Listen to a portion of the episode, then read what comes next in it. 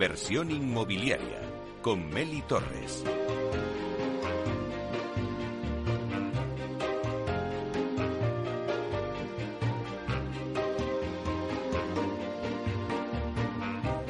Hola, ¿qué tal? Muy buenos días y bienvenidos a Inversión Inmobiliaria. Hoy hablamos del mercado residencial y de los hitos que se han ido consiguiendo en los últimos años en el sector. Vamos a tener este debate de 12 a 1 en directo en Inversión Inmobiliaria y también lo podéis escuchar en los podcasts en nuestra página web capitalradio.es y si estás por el metaverso, en el edificio de Central Land, pues también nos puedes escuchar, porque ya estamos presentes en el metaverso. Somos el primer programa inmobiliario que estamos en el mundo digital de la mano de Atacasas Protec. Así que ya comenzamos.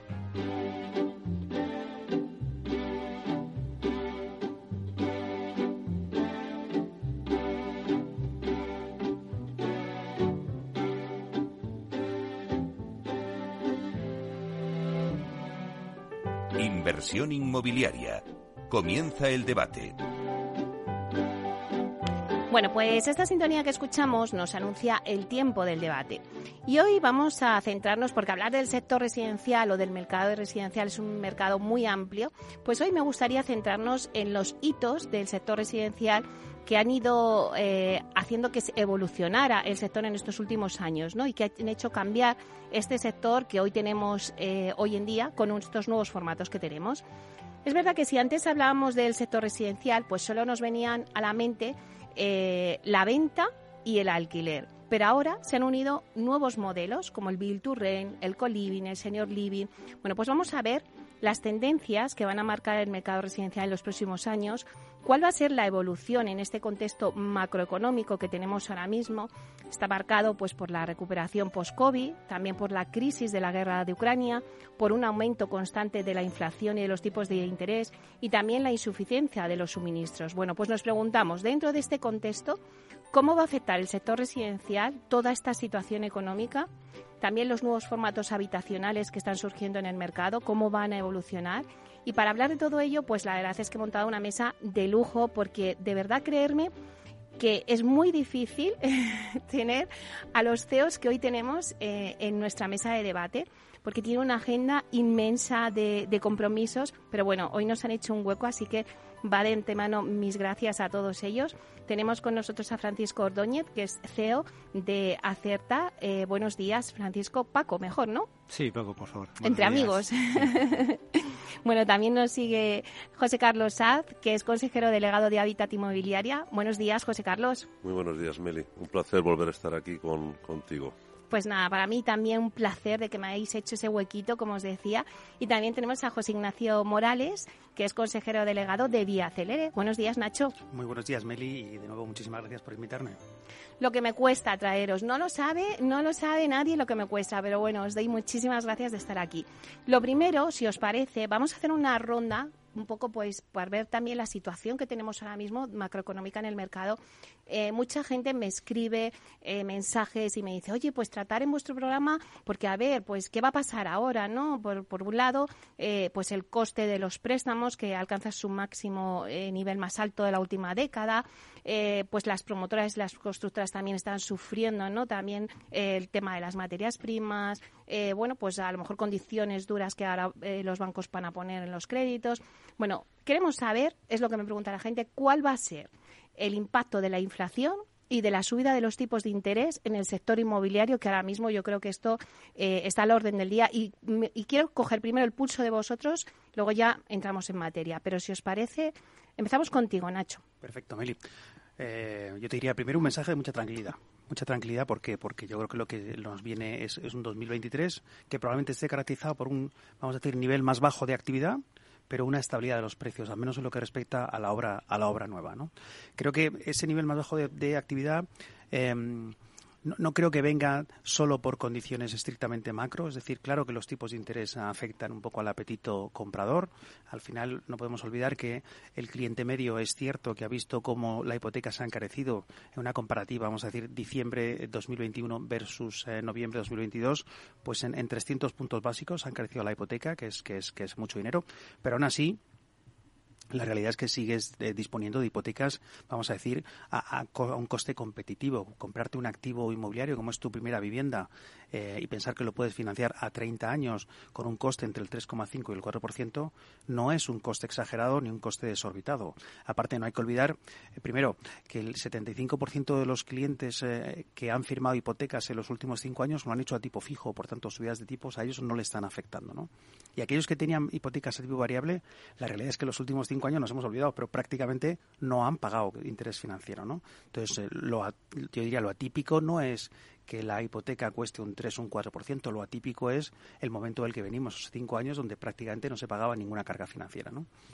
afectará algo, pero yo creo que el, principal problema del sector eh, y por lo que seguimos, vamos a decir, dándonos contra la pared a la hora de poner más oferta en mercado sigue siendo la poca disponibilidad de suelo, ¿no? Eso es lo que te condiciona que, pensamos que eh, el nivel de actividad bajará y no lo harán los precios porque seguimos teniendo ese equilibrio muy grande en los mercados entre oferta y demanda, ¿no? No somos capaces de atender la demanda en las grandes ciudades y, eso se, se, ocasiona y se origina en el principio del proceso productivo que es la falta de disponibilidad de suelo quedo con esa frase que has empezado diciendo al principio de tranquilidad. José Carlos, ¿cómo ves la situación? Pues en, realidad coincido bastante con, con, lo que dice Nacho, ¿no?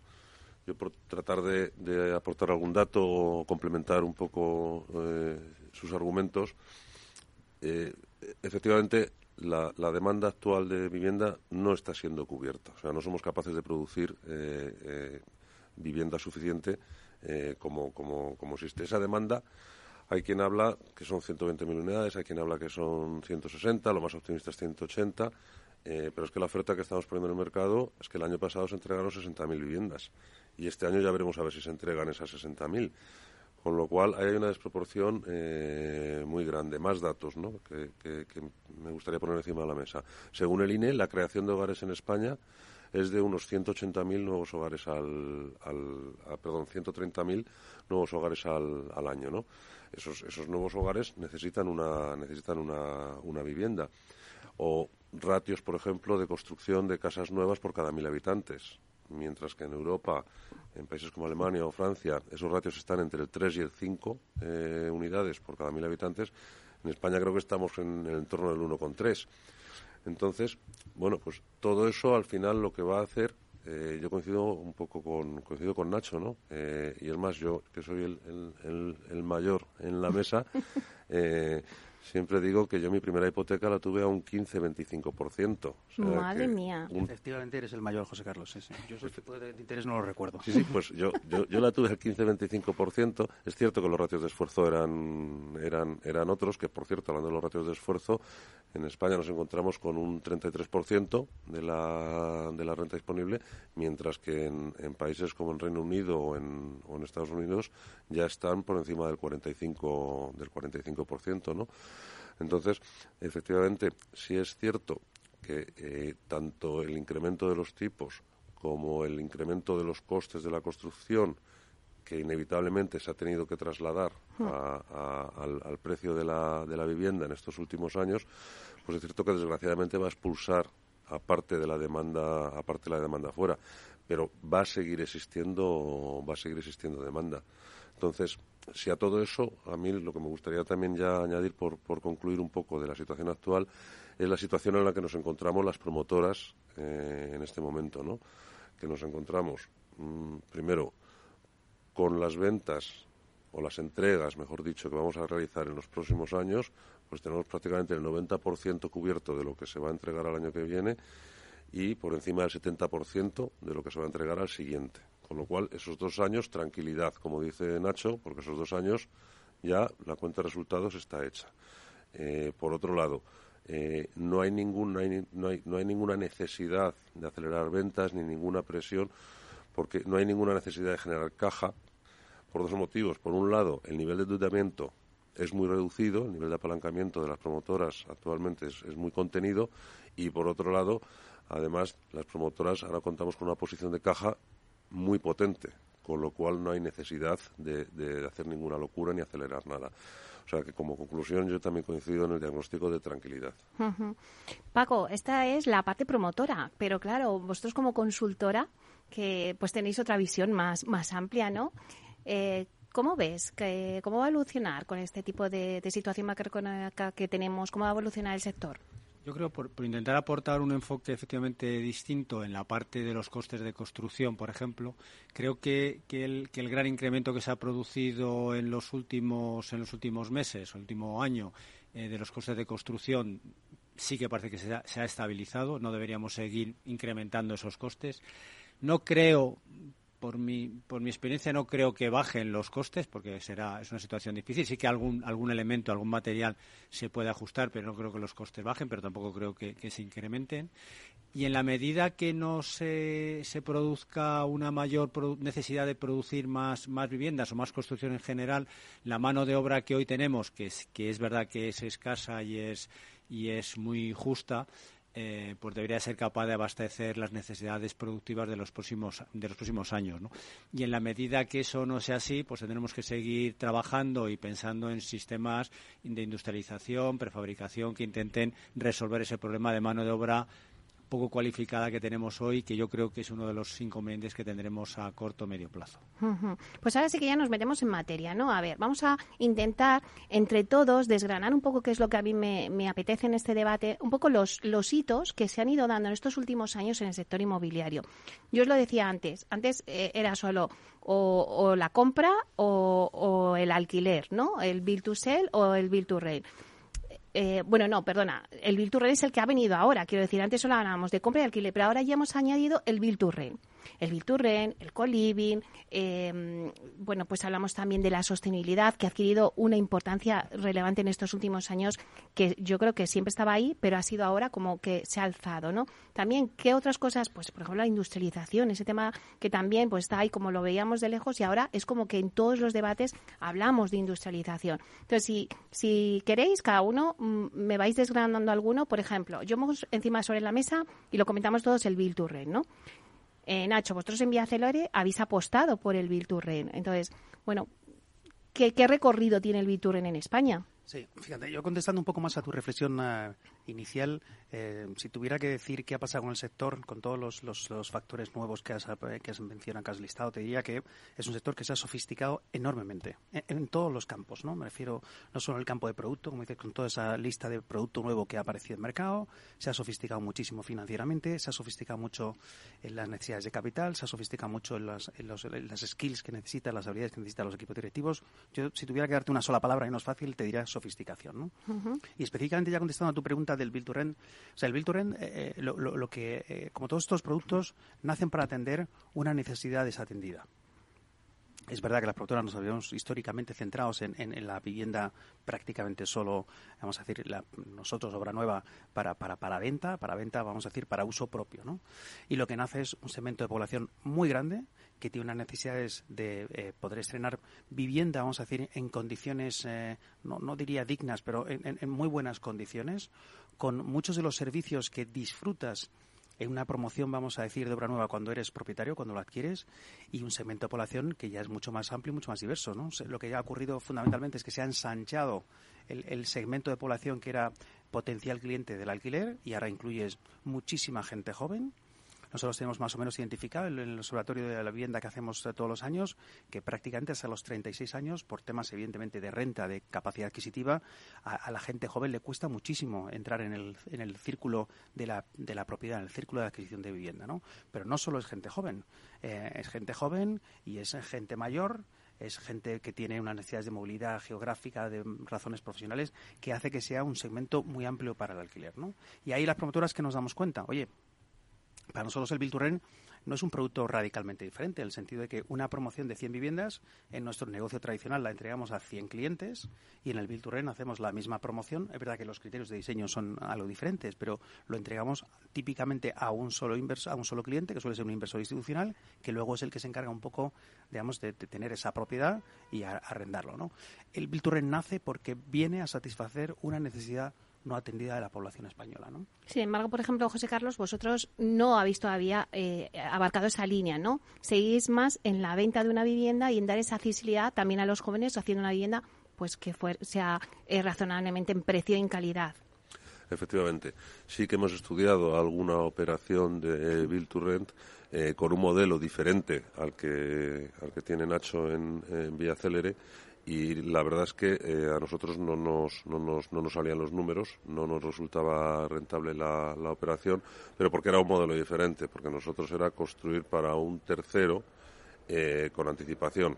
Eh, eh, Vía Celere ha, ha, adoptado una posición muy acertada, que es similar a la que, por ejemplo, ha adoptado Neynor en el, en el mercado, que no es hacer, digamos, build to rent para terceros, sino tener una pata, me lo, ¿no? Me, lo, me lo construyo yo, lo tengo yo, luego ya veremos a ver si lo gestiono, ya veremos a ver si lo vendo, ya veremos a ver si... Pero haciéndolo para terceros es, es complicado y de hecho yo creo que ha habido bastantes operaciones en el mercado que no han que no han salido precisamente porque al final la promotora queda digamos que hecha un sándwich por decirlo de una forma muy gráfica entre la constructora y el, y el inversor. Pero quizá eso es una forma de volver a lo de antes, ¿no, Paco? Porque antes era la estructura que teníamos antes de las inmobiliarias, que, bueno, pues estábamos hablando antes de un Valle Hermoso, por ejemplo, tenía, o, un Metro Acesa, tenía su pata patrimonial y su, patria, eh, y su pata residencial.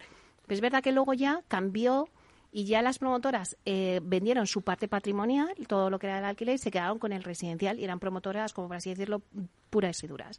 Y ahora se está volviendo otra vez a esa pata, no sé si es la tendencia Bueno, yo creo que convivirán Paco. las dos, las dos fórmulas, no, no, no habrá una que venza a la otra, ¿no? Eh, yo creo que la- lo, lo importante que, que tiene esta nueva manera de hacer es que eh, incorpora el término largo plazo en el análisis en y, en el- y en la gestión de todo el proyecto, ¿no? Porque lo que hace es que tienes en cuenta algo que antes se acababa normalmente cuando lo entregabas, eh, acababa tu participación, la participación del promotor, ahora incorpora la gestión y el mantenimiento de todas esas instalaciones a, a posteriori, ¿no? Con lo cual eso revierte otra vez en, la- en- en las decisiones que se toman a priori para definir cómo va a funcionar o no. Nosotros, por ejemplo, además de, además para los consultores también incorpora una función que es la de monitorización, que, que es algo que al, al incorporar el inversor, el, el- el- promotor y el contratista aparece eh, la figura de la monitorización de tal manera que permite gestionar que se está eh, realizando la promoción según estaba prevista, ¿no? como, Claro. un, como un elemento más. dar todo ese tipo de servicios. Hemos hablado del Bilturren, pero por ejemplo, otra de las palabras que antes cuando decía eh, Nacho justificación, bueno, pues otra de las palabras que indudablemente eh, se ha convertido en el top de- del ranking de los hitos del sector inmobiliario, José Carlos, es la sostenibilidad. ¿No? Vosotros ahí habéis cogido la bandera, de- o sea, de la sostenibilidad y estáis, eh, bueno, pues eh, aplicando todos vuestros esfuerzos en, en hacer casas sostenibles. Sí, la sostenibilidad eh, yo creo que es un concepto que está impregnando eh, todo. Está impregnando la sociedad, está impregnando las personas, está impregnando las, las compañías. Y efectivamente, en muy poco tiempo, eh, centrándonos en el sector promotor, yo creo que hemos hecho eh, cosas eh, muy importantes, muy relevantes. Hemos dado pasos, en mi opinión, de gigante. Si nos centramos en, el, producto, en una vivienda, simplemente empezamos a ver y comparamos con a lo mejor mm, 10, 15 años atrás, y es que en materia de aislamiento, las fachadas, las carpinterías, no tiene absolutamente nada que ver. Eh, el empleo y la utilización de materiales sostenibles, ¿no? Eh, de pinturas que se hayan fabricado de una determinada manera, de, de- tratando de buscar eh, que, los materiales eh, tengan una baja huella de, de carbono.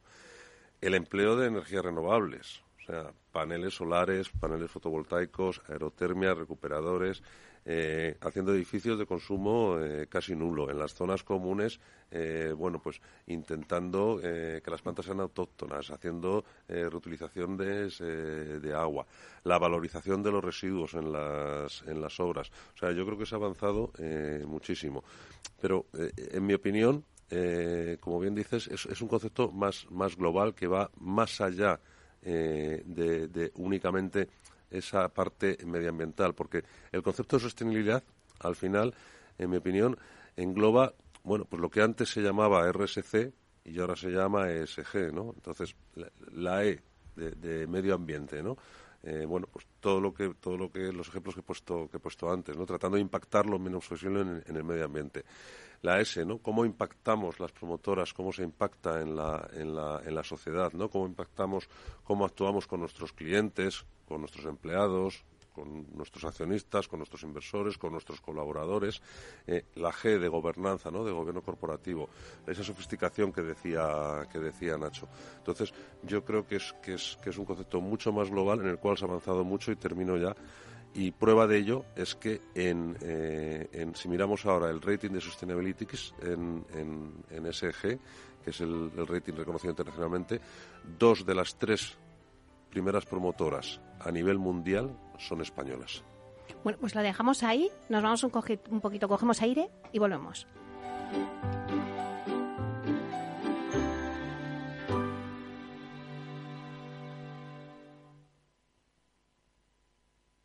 Artesanía, tecnología y lujo de la mano de Grato una marca española líder en fabricación de pavimentos de parqué de ingeniería y carpintería para interiorismo de madera de roble europeo, procedente exclusivamente de bosques gestionados de forma sostenible.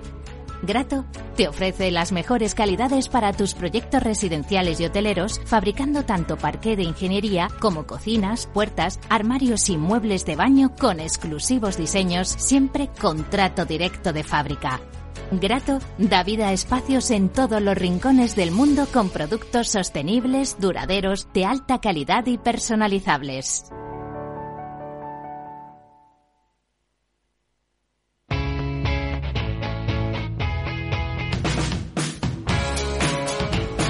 La economía despierta. Capital Radio.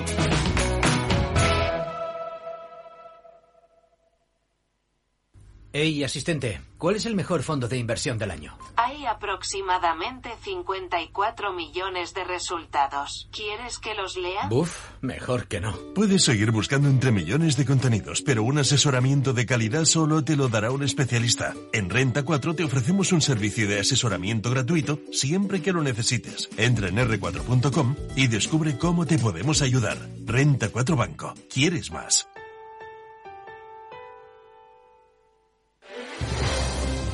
Si quieres entender mejor todo lo que rodea a nuestro sector alimentario, tienes una cita en La Trilla. Un gran equipo de especialistas te acercará a la actualidad económica y política desde el campo hasta la mesa. Conocerás sus principales innovaciones sin olvidar las producciones más tradicionales. Los sábados de 8 a 9 de la mañana con Juan Quintana, La Trilla de Capital Radio.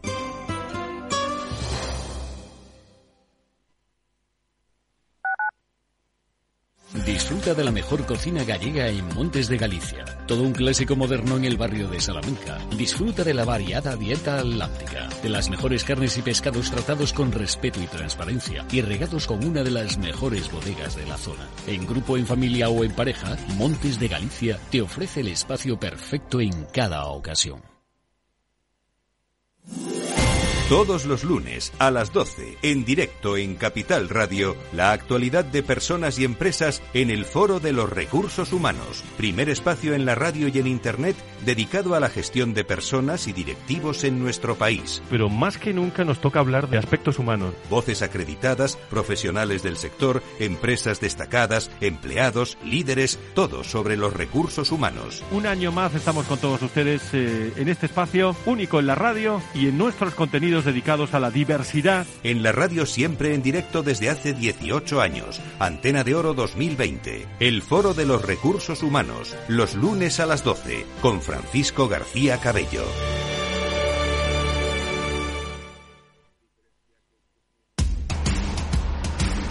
No pierdas detalle de todo lo que afecta a tus inversiones y a tu bolsillo. Toda la información en Mercado Abierto con Rocío Arbiza de 4 a 7 de la tarde en Capital Radio.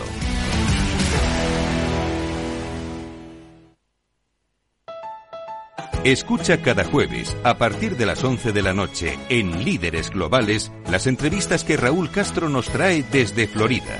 Personas inspiradoras de habla hispana que han destacado en sus actividades más allá de nuestras fronteras y que nos dejan sus enseñanzas y aprendizajes desde el punto de vista más personal. Líderes Globales, con Raúl Castro en Capital Radio.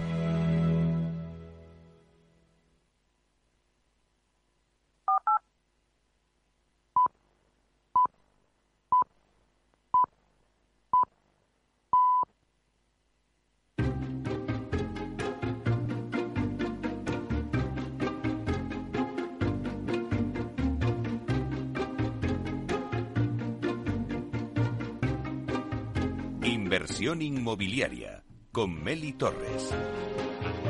Bueno, pues seguimos con el debate. Estamos viendo los hitos que, se han ido consiguiendo en estos últimos años y que han cambiado este sector eh, inmobiliario residencial. Vamos a hacer un repaso rápido que tenemos a la mesa. Tenemos con nosotros a Francisco Ordóñez, consejero delegado de Acerta, José Carlos Saz, que es consejero delegado de Habitat Inmobiliaria, y José Ignacio Morales, que es consejero delegado de Vía Celere nos habíamos quedado con la sostenibilidad y José Carlos nos está diciendo pues eh, en esas siglas no lo que abarca cada una. Es verdad que la sostenibilidad pues tiene un gran peso, no solamente a nivel corporativo, todo lo que ha contado, sino también a nivel financiero. Y Nacho, eh, tú que estás aquí, eh, bueno, pues los bonos verdes, que es algo que también ha sido un hito en el, en el sector. Totalmente, y si me preguntas, yo creo que uno de los, de los, de los eh, a mi juicio, de los más relevantes, ¿no? Porque hasta ahora habíamos dependido estrictamente solo del sistema bancario, con lo cual cada vez que el, el, el sistema bancario, por la razón que fuera, de, macro, de falta de liquidez, etcétera, etcétera, eh, paraba la música, se acababa el baile en nuestro sector, ¿no? La, la emisión de los bonos verdes, que es la primera emisión de una compañía eh, promotora en Europa y la primera vez que una promotora emite un, bono en España, eh, quisimos que fuera verde, pues como decía muy bien José Carlos, ¿no? Por ese compromiso, compromiso con, perdón, con la, con la sostenibilidad, ¿no? Con los temas de ESG. Mm. Eh, yo creo que es un hito muy importante y que nos permite acceder al mercado de capitales no solo a nosotros, sino también a algún otro eh, competidor que, que, siguieron la misma estela, ¿no? Y a mí me gustaría añadir que, que, cuando hablamos de ESG casi siempre nos quedamos solo en la pata, en la pata de la E, ¿no? La pata de la, del environmental, ¿no? La parte más medioambiental, ¿no? Pero me parece muy importante también destacar em, la pata social, decía José Carlos, el impacto en, nuestras comunidades, el impacto en las ciudades donde estamos presentes, donde desarrollamos los suelos, y no solo, sino la cantidad de proyectos de colaboración social que tenemos, a los que a mí personalmente, eh, yo diría, les dedico mucho tiempo y, sinceramente, los empleados de Vía Celere, mis compañeros de trabajo, eh, los, los eh, yo diría, los afrontan con muchísima ilusión, ¿no? Desde trabajar con personas con problemas de inserción, la Fundación Integra es un ejemplo de ellos, síndrome de Down, estamos encantados con tener ese tipo de colaboraciones, ¿no? Y la parte de gobernanza, creo que últimamente, em, a raíz de las quiebras de todas estas eh, Big Tech tipo FTX, ¿no? Con el tema de criptomonedas, eh, lo que está ocurriendo con Twitter, Tesla y demás, pues está poniendo un poco, yo diría, encima de la mesa la importancia de tener un modelo de gobierno, de gobernanza corporativa, vamos a decir, que cumpla unos estándares mínimos de, de, responsabilidad para con la sociedad y para el resto de stakeholders. ¿no? Eso parece un tema absolutamente clave. Paco, la sostenibilidad está ahora mismo en el foco ¿no? del sector inmobiliario.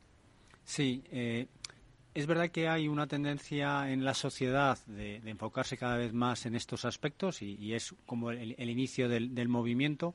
Es, eh, luego va la, regulación que está acompañando o que irá acompañando para que todo esto se aplique al final en, los proyectos. Eh, y, al final pues todos los agentes que participamos en los mismos pues tenemos que, actuar en consonancia con, ello nosotros por ejemplo el, tema de la sostenibilidad ha dejado de ser eh, un departamento independiente de la compañía para ser parte de los proyectos en todos los proyectos. Nosotros ya eh, calculamos ciclos de vida, analizamos el, el, CO2 en todos los proyectos y, además ayudamos a nuestros clientes a minimizar esa huella que se, que se produce, no, no solo eh, que, es algo que hoy todavía no es obligatorio, que dentro de un año, dos años en todos los proyectos acabará, acabará siendo, pero nosotros ya lo incorporamos como, igual que el planning, no, no como un elemento independiente, sino una parte del proyecto como, como, otra, como otra cualquiera. ¿no? Creo que sin duda eh, es imprescindible hacerlo, la sensibilidad de la sociedad está, está ahí y nuestros clientes, pues como hemos visto y como han comentado, sin duda van en muchos casos por delante incluso de la, de la, de la reglamentación, ¿no? Con lo cual tenemos que estar muy, muy alineados todos y creo que en general eh, se están consiguiendo hitos muy importantes. Porque claro, estábamos hablando de los promotores, los consultores, pero José Carlos, eh, el comprador, o sea, ahora el comprador ya es consciente de que quiere una vivienda sostenible. Ya ha pasado en la lista, antes no se hablaba, siempre era ubicación, precio, que también es ahora, pero ahora ya demanda, yo quiero tener una casa sostenible. Es consciente, pero, pero con matices. Eh, eh, están tomando conciencia, pero yo creo que hay, eh, entre todos tenemos que ser capaces de educarles y, y enseñarles, ¿no? Porque mm, al final cuando alguien eh, va a comprarse una vivienda, va a comprarse una casa, al final lo que está mirando es el número de habitaciones que quiere y el mm. número de metros cuadrados. Y previamente ha ido, como hemos hecho todos, ha ido al banco con su nómina y ha dicho con esto ¿Qué me puedo comprar? ¿Cuánto me das? ¿Qué me puedo comprar? Y entonces, eh, bueno, pues generalmente todo el mundo hemos ido aspirando al máximo y vamos pues asfixiados, ¿no? Por decirlo de alguna, de alguna forma, ¿no? Vamos justitos. Entonces, cuando me, la realidad de, eh, oye, mm, y tengo una vivienda con 10 metros cuadrados menos o con una habitación menos, eh, porque lo que no podemos rehuir es que la sostenibilidad tiene un coste y hay que asumirlo. Lo que hay que hacer es plantearlo de una forma razonable y, progresiva. Entonces, al final, una vivienda que cuente eh, con ciertos elementos, pues desde un aislamiento mejor, vamos a hacerlo muy simple, desde una carpintería mejor, hasta eh, que tenga unos recuperadores de calor o que tenga unos paneles fotovoltaicos, eso pues cuesta más dinero. Y eso a veces el cliente no lo ve tan claro.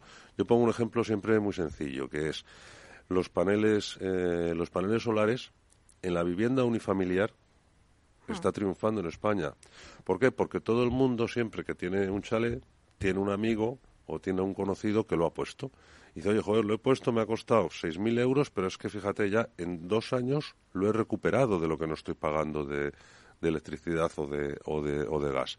Entonces, como ve que le afecta al bolsillo, oye, dice, pues oye, pues venga, pues yo hago esta inversión, y porque sé que la voy a recuperar.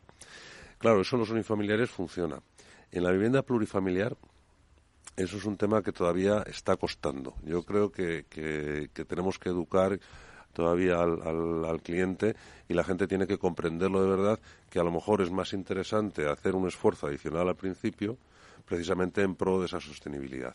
Yo no, puedo estar más de acuerdo con José Carlos, ¿no? Yo creo que el ibero medio es muy verde hasta la que tocas el bolsillo, ¿no? Y en cuanto le tocas el bolsillo, ya el, verde se vuelve eh, medio marrón, ¿no? Eh, no puedo estar más de acuerdo. Y fíjate, ahora creo eh, tenemos muchísima presión las, las compañías, las promotoras y el general el sector inmobiliario, ¿no? Por parte de accionistas, por parte de financiadores, por parte de stakeholders, por parte de los propios empleados, que son los que empujan también mucho, yo diría, esta migración hacia, hacia un modelo más sostenible de desarrollo en un sentido muy amplio. Pero es verdad que yo creo que la parte eh, en el que más eh, trabajo pedagógico y didáctico tenemos que hacer, yo coincido 100% con José Carlos, es en el cliente. ¿no? El cliente, eh, ahora que la factura de la, de la luz y del gas es un disparate y que cuesta una fortuna, digamos, llegar a, final, a final de mes, es cuando empiezan a ver que efectivamente, que es que prácticamente en dos años el extra de coste que asumes por adquirir una vivienda, vamos a decir, con estándares mayores o mejores de sostenibilidad, lo recuperas, en, como digo, en ese periodo de dos años. ¿no? Entonces empiezan a visualizar en términos numéricos, en términos de euros, cómo de bueno es apostar por la sostenibilidad, digamos, a muy largo plazo. Porque es que, claro, nos quedamos con la construcción del edificio y el desarrollo, pero es que luego, una vez que el edificio ya está, o sea, el edificio tiene vida, o sea, sigue estando ahí en el mercado. Eh, bueno, Paco, vosotros, eh, Acerta ha sido pionera en la aplicación del Project Management en el sector residencial en España. Eh, los nuevos espacios construidos pues precisan usos, nuevos servicios, eh, ser más flexibles, que es algo de lo que siempre todos me estáis hablando, eh, bueno, pues adaptarse con facilidad a los nuevos tiempos que estamos viviendo. Entonces, ¿todo eso cómo se consigue? Hay un elemento en, todo eso que estabas comentando que creo que es importante y que comentábamos antes, que es el, el, largo plazo. ¿no? Es decir, ahora se empieza a analizar el edificio no desde que se construye hasta que se termina de construir, sino qué es lo que pasa una vez que se construye, se termina y hay que utilizarlo durante 40 o 50 años. De hecho, cuando hablamos del cálculo del ciclo de vida, hablamos de, incluso el reciclaje final del edificio, algo que hace tan solo dos años era impensable.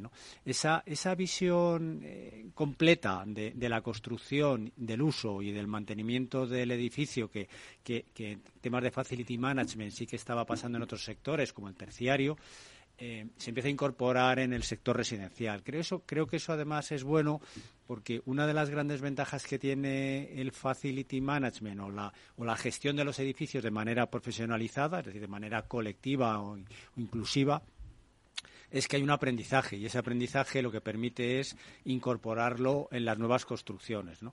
Eh, siempre es, cuando terminábamos un edificio, pues aprendíamos algunas cosas, había una lección aprendida, pero perdíamos en un edificio residencial, se perdía qué es lo que pasaba después. ¿no? Hoy con, con los nuevos formatos como el Build to Rent y la incorporación de mantenimiento, de gestión del edificio durante todo el ciclo de vida del mismo o el análisis del ciclo de vida desde un punto de vista de la emisión de, o, de los consumos o de la emisión de CO2, eh, pues permite aprender y permite incorporar eh, eso para que el, el, sistema y el proceso cada vez sea más eficiente y más interesante, ¿no? Claro, y otra cosa que yo pongo sobre encima de la mesa, la industrialización. Eso es algo que es que estamos hablando continuamente.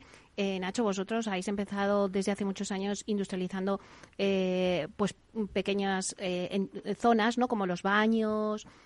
Sí. ¿Qué va a pasar en la industrialización? Bueno, yo, creo que nadie duda que es que es una tendencia a largo plazo. Lo que ocurre es que yo creo que ahí no podemos cometer el error de vender el, el, la piel del oso antes de cazarlo. Es decir, es una tendencia imparable. Yo creo que nadie la puede negar, pero es una tendencia de muy largo plazo. De, aquí a que veamos que una parte importante de nuestro tejido productivo, vamos a decir, eh, se ha transformado a industrialización, quedan todavía muchos años, ¿no? Y un poco con Paco, es un tema innegable, pero es una tendencia de muy largo plazo. O sea, no, no podemos considerarlo como un hito de ahora, ¿no? Eh, No. José Carlos, esto va más a largo plazo. Coincido, coincido con, coincido con Nacho, especialmente en el sector, en el sector residencial. Y, y voy a tratar de poner un ejemplo donde creo que creo que se puede comprender bien, porque eh, al final la industrialización, donde tú obtienes una mejora, una mejora de calidad indudable, una mejora de la posventa y, claramente también una reducción de los de los plazos. Sin embargo, hoy por hoy, a día de hoy, el, el, esa industrialización conlleva un sobrecoste. Y entonces estamos un poco como, como antes con el tema de la, de la sostenibilidad, ¿no?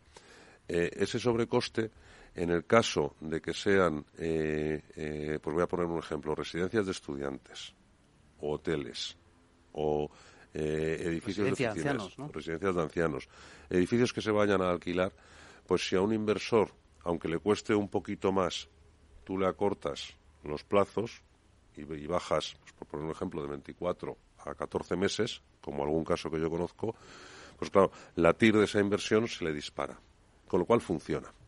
Pero si ahora lo trasladamos al, al, sector residencial, eh, no os olvidéis que nuestros clientes están pagando un 10% durante toda la, la, durante todos los meses que dura la construcción.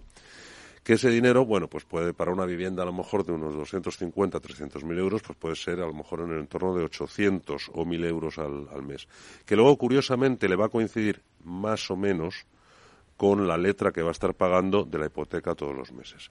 Si ahora reducimos ese plazo normal de construcción de 24 meses, lo reducimos a 14, ese pago mensual, en lugar de 800 euros, pues a lo mejor se convierte en 1.500. Uh -huh. Con lo cual, nos hemos cargado el sistema porque ya no va a ser, en muchos casos, capaz de pagar ese de pagar ese dinero. Entonces, bueno, pues habría que buscar que se puede, habría que buscar fórmulas de financiación alternativa, pero es es, eh, es, es, bastante complejo. Entonces, uh -huh. yo coincido con, con, Nacho, que es un tema que está ahí. En determinados sectores yo creo que ya se puede utilizar. Pero bueno, con el paso del tiempo y con el paso de los años, cuando esos extracostes eh, desaparezcan, pues a lo mejor sí que el tema se puede plantear. Paco, ¿piensas lo mismo? Sí, yo añadiría que una de las complejidades que tiene la industrialización y la prefabricación es que requieren unas inversiones muy grandes, ¿no? que a diferencia de cambiar eh, un elemento constructivo para hacerlo más eficiente energéticamente, que no tiene más que elegir un material o elegir otro, y eso es sencillo y la decisión es fácil, el, decidir poner en marcha un proceso de industrialización, un sistema de industrialización, requiere una inversión normalmente muy elevada. ¿no? Y todavía está un poco, y eso complica aún más la decisión en ese sentido. Vamos ahora con los productos, porque claro, han, han, nacido nuevos modelos, hablamos del Lilturren, pero bueno, ahora ya los hemos puesto sobre la mesa. Antes se hablaban de residencias de ancianos, como acabas de decir Nacho, pero ahora ya se habla del senior living, se habla del co-living. Antes eran pues las típicas residencias de estudiantes, ahora ya se habla del co-living. ¿Por qué? Pues porque ya se han cambiado esos formatos ya eh, son nuevos modelos adaptados a las necesidades de ahora, además del teletrabajo. Entonces, bueno, ¿cómo está cogiendo esto el mercado? ¿Va a tener recorrido o no? Y vosotros, por ejemplo, Nacho, ya habéis empezado a hacer cosas, por ejemplo, en sí. en Málaga. Sí, fíjate, yo creo que hay un denominador común a todos estos nuevos productos, ¿no? Que es el concepto este de hotelización de nuestro producto, ¿no? Nuestro producto en el mundo residencial viene de ser básicamente ubicación, ubicación, ubicación. Uh -huh. Y tú vendías un producto y, como bien apuntaba Paco hace un segundo, básicamente te olvidabas, ¿no? Decía José Carlos también, es que la inversión llegaba hasta donde acababa la construcción, vendías el producto y el producto para ti dejaba de estar en tu cartera. Eh, ahora yo creo que todos los promotores estamos convencidos de que eh, esto está cambiando a una velocidad eh, altísima y lo que existe es un fenómeno de hotelización. Y cuando hablo de hotelización hablo de que tú a la vivienda, a una promoción de obra nueva, no solo cuidas las calidades, los materiales, que esté la, la vivienda bien construida con una mínima posventa, sino además el cliente demanda cada vez más servicios cada vez más servicios asociados a esa vivienda. ¿no? Servicios que pueden ser desde servicios sanitarios como em, la asistencia de un fisioterapeuta o un preparador personal para dar clases de, em, de pilates o de yoga, hasta servicios de eh, lavandería, servicios incluso de comida a domicilio. O sea, hay un, todo un mundo que aumenta muchísimo ese concepto de servicio en torno a nuestro producto, que es la vivienda, y que cuanto mayor es eh, la promoción, mucha más demanda existe de servicio porque aparecen las economías de escala. Entonces, cuando tú al producto tradicional de la promotora le metes ese concepto de servicio adicional, eh, las, las fronteras entre el co-living, entre la residencia de estudiantes y entre la propia vivienda en venta o en alquiler, se difuminan muchísimo. Para mí, el denominador común a todos esos nuevos productos es este concepto de hotelización. José Carlos. Sí, y yo creo que al final eh, el, mercado eh, y las tendencias son, son imparables, ¿no? Entonces, yo creo que también se ha producido un fenómeno. Eh, por un lado, es claro que los jóvenes pues tienen muy complicado el acceso a la, el acceso a la vivienda. Entonces, efectivamente, pues un poquito a la fuerza ahorcan, ¿no? Si resulta que, por un lado, no pueden acceder eh, porque no pueden llegar a determinadas habitaciones o determinados metros cuadrados, porque si no se van a meter en un sitio, pues entonces, oye, sale el co-living. Es, vamos a tener una parte privativa mucho más pequeña, vamos a tener unas zonas comunes mucho más grandes. De esa forma se disminuye el coste de la se disminuye el coste de la, de la vivienda, la repercusión que tiene y luego al mismo tiempo también es cierto que bueno pues la forma de relacionarse los jóvenes de compartir también es diferente. Entonces al final son tendencias de mercado y lo único que hacemos las, las, las promotoras es ir detrás de esas tendencias bien con el producto y luego añadiendo pues esa parte de servicios que yo creo que para mí es la parte diferencial como decía Nacho que eh, lo complementa y al fin y al cabo estás atendiendo a esa demanda o a esas necesidades que están surgiendo por la situación social en la que nos encontramos. Claro, esa situación social de la que está hablando eh, José Carlos, eh, bueno, pues ahora nosotros, pues sobre todo en España, el envejecimiento de la población es más tardío, con lo cual tenemos ahí también otro nuevo espacio de que la gente se jubila, pero con una edad que está bien, que quiere compartir, no ir a una residencia y aparcarse ahí como con sus problemas, no, pues surge ahora mismo toda la figura del senior living, ¿no? Eh, no sé si Paco, vosotros también habéis apostado también por, por ese modelo de negocio. Sí, creemos que es sin duda una de las líneas que más que más futuro tienen. Tiene toda la lógica del mundo, los datos mm. lo, lo avalan claramente, ¿no? Eh, yo creo que hay que lo que es muy importante y un poco continuando en la, en la línea que decían eh, tanto Nacho como José Carlos que comparto 100% es eh, por ejemplo el señor living empieza a ser una decisión en la que somos nosotros mismos los que antes de que sea demasiado tarde podemos tomar ese tipo de decisión de hacer según qué cosas no y acaba siendo eh, una fórmula tan válida como nuestra vivienda hoy, que, que, no consiste nada más que en dotarla de los servicios comunes que necesites para poder estar tranquilo y poder estar a gusto. No, un sitio en el que acabas yendo cuando no tienes más remedio. ¿no? Mm. Eh, esa, esa, decisión, esa, esa, esa, esa voluntad de hacerlo eh, yo creo que es muy diferencial y, es lo que uno de los elementos que hará que avance el sistema sin duda en esa línea, ¿no? compartiendo con otros muchos, por supuesto, ¿no? pero que es, es una de las líneas que creemos que más va a avanzar. Fíjate, Meli, que en el mercado anglosajón no le llaman senior living, aunque la palabra sea, en inglés, le llaman más independent living, ¿no? porque es un modelo que lo que trata de hacer es de, es, de reflejar la idea de que, oye, una pareja que de repente ya, pues típicamente abuelos, pero están en un estado de salud fantástico, eh, se valen por sí mismos, por tanto no son, vamos a decir, clientes potenciales de una residencia, pero tiene unas necesidades eh, diferentes de más atención eh, sociosanitaria. Y en muchos casos es un tema de creación de comunidad. Es gente que eh, tiene, vamos a decir, un componente de soledad más alto y todo lo que sea crear esos servicios para reforzar la idea de comunidad, actividades específicas para ese tipo de colectivos, etcétera, etcétera, las promotoras tenemos muchísimo, muchísima experiencia en el sentido de decir, en otros mercados me refiero, en el sentido de decir, oye, es que ese sentido de comunidad, primero, eh, te permite eh, aumentar las estancias si están en alquiler e incluso aumentar los precios de venta si estamos hablando de un producto a la venta. Mm. Por eso digo que el, gran driver de, todos esos nuevos productos tiene que ver con los servicios, servicios muy adaptados a, cada segmento de población, donde en el caso español, yo creo que por el envejecimiento de la propia población, vamos a tener en 2050, eh, pues vamos a tener el doble de personas por encima de 65 años que niños, ¿no? hay datos que son absolutamente demoledores, ¿no? Eso, eso hay que, que condiciona completamente el producto que tienes que poner en el mercado. Eso es un dato importante porque además vosotros en Acerta y vamos, vino eh, a contárnoslo Mariano Vallejo, el proyecto Vitapolis, que vosotros habéis tenido un acuerdo con ellos y es, vamos, es increíble. La verdad es que dan ganas cuando te lo cuenta de decir, bueno, yo, yo, yo ya me quiero coger una plaza allí.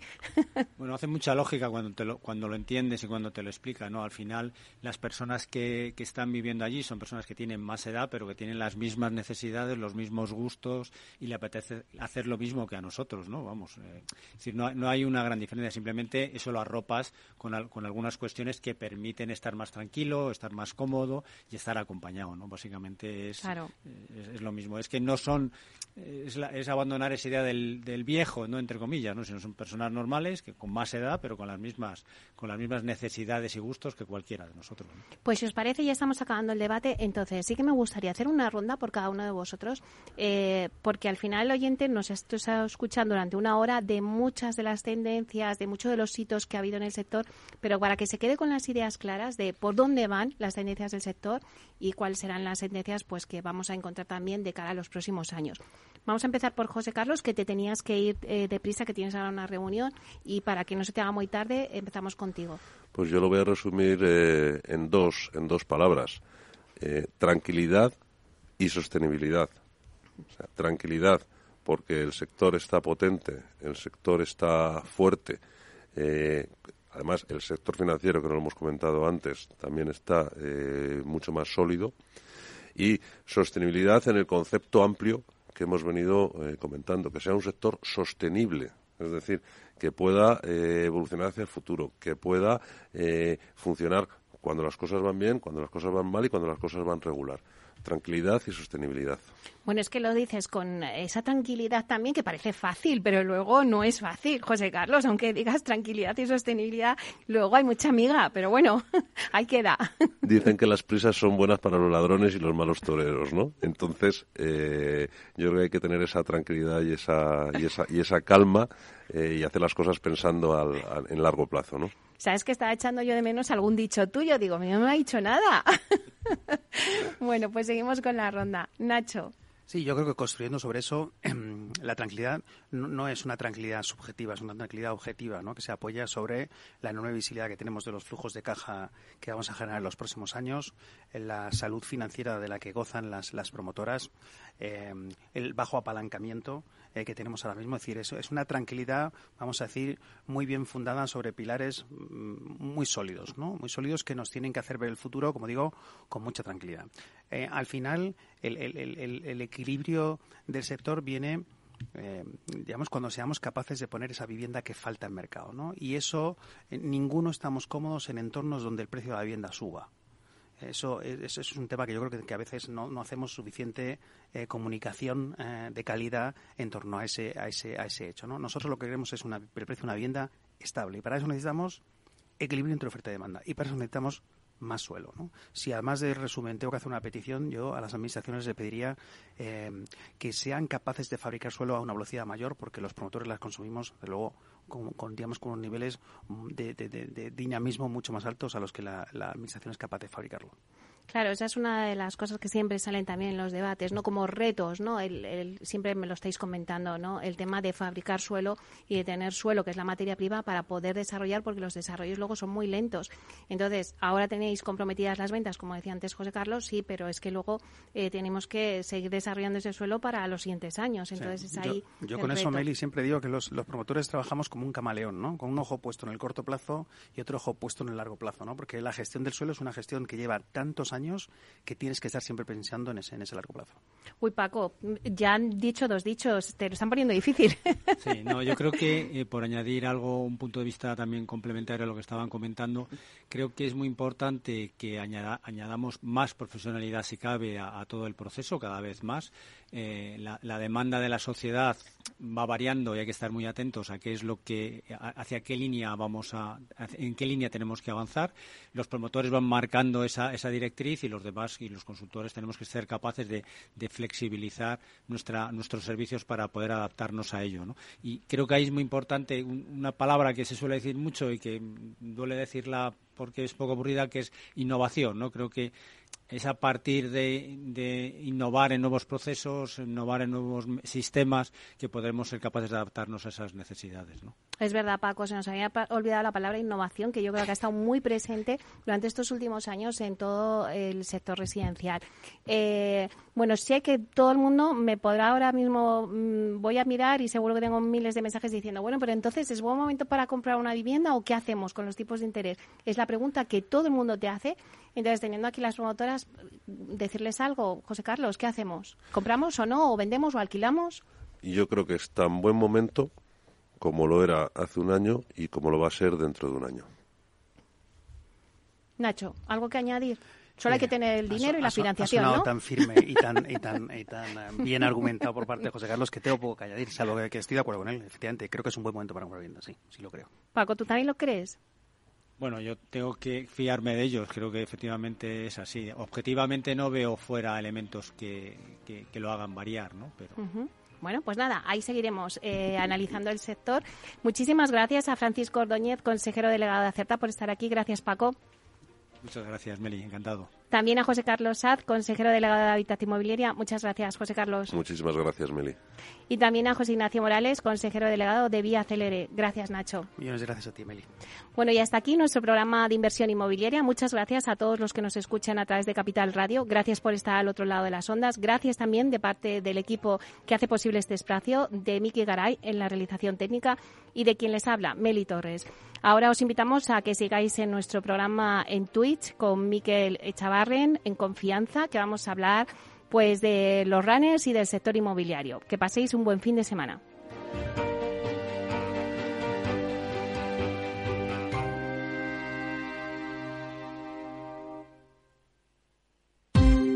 Ya no estamos en la era de la información, estamos en la era de la gestión de los datos y de la inteligencia artificial.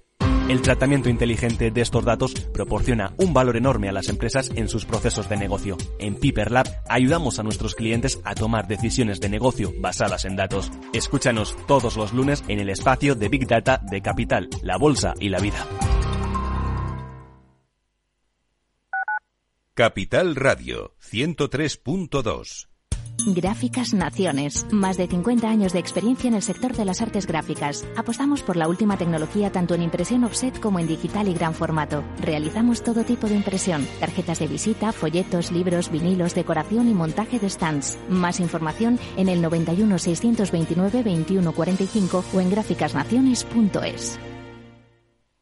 Disfruta de la mejor cocina gallega en Montes de Galicia. Todo un clásico moderno en el barrio de Salamanca. Disfruta de la variada dieta atlántica, de las mejores carnes y pescados tratados con respeto y transparencia y regados con una de las mejores bodegas de la zona. En grupo, en familia o en pareja, Montes de Galicia te ofrece el espacio perfecto en cada ocasión. Los viernes en Capital Radio, la salud protagonista. Valor Salud. Industria, pacientes, profesionales y directivos del sector. Investigación y todas las áreas del mundo de la salud y sanidad con sus personas y empresas. Evolución de la pandemia. Novedades de nuestra medicina y sus profesionales. Con los expertos y destacadas empresas. Valor Salud. Cada viernes a las 10 de la mañana, la salud protagonista con contenidos claves y un estilo propio. Valor Salud. Con Francisco García Cabello.